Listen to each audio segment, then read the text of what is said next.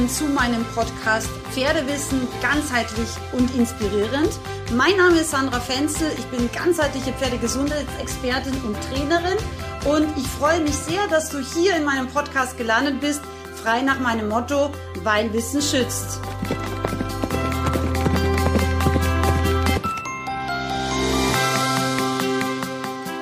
Meiner heutigen Podcast-Folge möchte ich ein ganz aktuelles Thema aufgreifen. Ihr habt nämlich auch gewählt auf Facebook und Instagram, nämlich das Thema des Anweidens. Warum weidet man überhaupt an? Das ist schon mal die erste Frage, die man sich als Pferdebesitzer stellen sollte. Im Endeffekt ist äh, Anweiden etwas, was wir nur mit unseren unter Anführungszeichen künstlich gehaltenen Pferden machen müssen. Warum? Ein Wildpferd ist natürlich das ganze Jahr über draußen. Es kann ja nur von äh, dem Gras oder auch den Ästen, Wurzeln und so weiter, was es eben in der freien Natur findet, sich ernähren. Und insofern hat es immer auch die Möglichkeit, etwas zumindest Teilfrisches zu finden. Das Anweiden ist deswegen für unsere domestizierten Pferde wichtig, weil sie in den meisten Fällen über den ganzen Winter kein frisches Gras bekommen und dadurch eben dann mit Koliken reagieren können oder auch Kotwasser oder auch eben generellen Problemen im Verdauungstrakt wie Blähungen oder so, weil sie einfach auf ja, neues, ungewohntes Futter reagieren. Pferde sind generell sehr, sehr empfindlich in ihrem Verdauungstrakt. Vielen Pferden tut es nicht gut, wenn häufig das Futter gewechselt ist, äh, gewechselt wird. Manche reagieren sogar auch schon bei einer veränderten Heuzusammensetzung von einem Ballen zum nächsten sehr kritisch. Und deswegen persönlich würde ich immer das Anweiden empfehlen. Wann soll man überhaupt die Pferde auf die Wiese lassen? Es gibt so eine frühere alte Stallmeisterweisheit und die ging irgendwie so, dass man gesagt hat, ja, wenn man seine Bierflasche im Gras versenken kann, also wenn man die praktisch nicht mehr sieht, dann äh, kann man die Pferde auf die Wiese lassen. Das heißt, das Gras wäre so um die 20, 25 Zentimeter hoch. Das ist tatsächlich auch das, was ich empfehle weil das kurze Gras ja einen sehr, sehr hohen Anteil an äh, Fruktan, also im Endeffekt Zucker und auch an Stärke und auch an Eiweiß hat. Wobei es wird immer über das Eiweiß gesprochen und das Eiweiß ist das, was ähm, den wenigsten Pferden in erster Instanz Probleme bereitet. Schlechter verdaulich für die meisten Pferde ist eben diese zuckerhaltigen und stärkehaltigen ähm, ja, kurzen Gräser. Was wir auch nicht vergessen dürfen, ist, wenn wir Wildpferde und unsere domestizierten Pferde vergleichen, ist, dass die Pferde natürlich in der freien Natur einerseits sich auch alles Mögliche suchen konnten, konnten an Phytotherapie, also an Kräutertherapie, was sie wollten. Ja, Pferde, gerade Wildpferde eben, haben sehr, sehr stark ausgeprägte Instinkte. Und ähm, man, man erzählt zum Beispiel auch, oder man, man hat es auch beobachtet, dass Pferde mit Verletzungen zu Teichen gehen, ähm, wo Blutegel drin sind und dadurch einfach eine natürliche Blutegeltherapie sozusagen selber machen, weil die dann natürlich bei den Verletzungen auch anbeißen und dadurch den Heilungsprozess verbessern können, ja.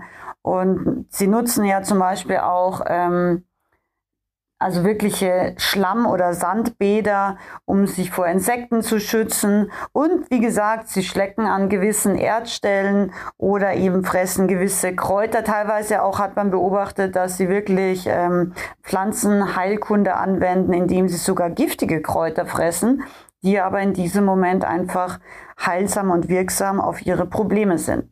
Also Pferde haben in der freien Natur eine ja, sehr starke sehr ausgeprägte Möglichkeit, sich wirklich ähm, ganzheitlich zu ernähren und eben auch bei Problemen sich gut ähm, zu ernähren. Das haben natürlich unsere domestizierten Pferde leider nicht mehr.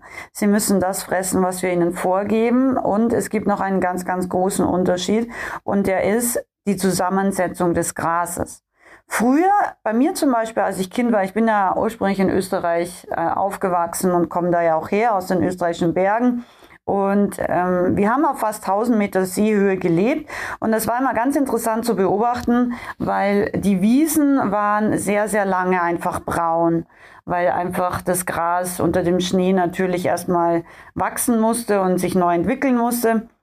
Und das hat oft sehr lange gedauert, ja. Also auch bis dann endlich wirklich ein bisschen höheres Gras stand, war es meistens so Ende Mai oder so. Und heute, wenn man das beobachtet, das sieht man nämlich ganz charakteristisch, da sieht man ja immer noch teilweise diese braunen äh, Wiesen im Frühjahr und direkt daneben hat man dann manchmal so knallgrüne Wiesen, ja, die auch deutlich höheres Gras und schnell, schneller wachsendes Gras, sogenanntes Turbogras, angesät bekommen haben. Und ja, Turbogräser sind ähm, ja beliebt geworden im Endeffekt in der Milchwirtschaft, weil man einfach versucht hat, die Milchproduktion zu erhöhen. Deswegen, wenn man natürlich unter Anführungszeichen fettes, kalorienreiches Gras den Kühen verabreicht hat, dann ist dementsprechend natürlich auch die Milchleistung hochgegangen. Und ähm, deswegen hat man das immer mehr angebaut, wie zum Beispiel das deutsche Weidelgras. Das ist ein, eine Grasart, die Pferde einfach sehr, sehr schlecht vertragen und die für die eigentlich eher ja, für karges Futter ausgelegten Verdauungsorgane des Pferdes eigentlich sehr negativ belasten. Und das ist der nächste Grund, warum das Anweiden so wichtig ist, ja. Wir müssen eben schauen, dass wir die Pferde langsam wieder an dieses oft sehr, sehr inhaltsreiche Gras gewöhnen. Und je länger das Gras, desto mehr verteilt sich natürlich sozusagen dieser Zucker- und Stärkeanteil in erster Linie ähm, auf die Gesamtlänge. Das heißt, wenn wir jetzt einen ganz kurzen Grashalm anschauen, ist da ungefähr genauso viel drin wie in einem 25 Zentimeter langen Grashalm, mal jetzt ganz plakativ und einfach ausgedrückt, ja. Und natürlich ist dann der Raufaseranteil auch sehr, sehr gering und einfach die Konzentration der Inhaltsstoffe sehr, sehr hoch. Und das macht es eben, was die Pferde oft äh, sehr belastet in ihrem Verdauungstrakt, speziell wenn wir sie gar nicht anweiden. Deswegen meine Empfehlung wäre auf jeden Fall Pferde anzuweiden. Ich fange da wirklich mit ganz wenig an, also wirklich nur so drei Minuten. Ja, und ähm, versuche eben von Anfang an mindestens Gras zu finden, was so 10, 15 Zentimeter lang ist.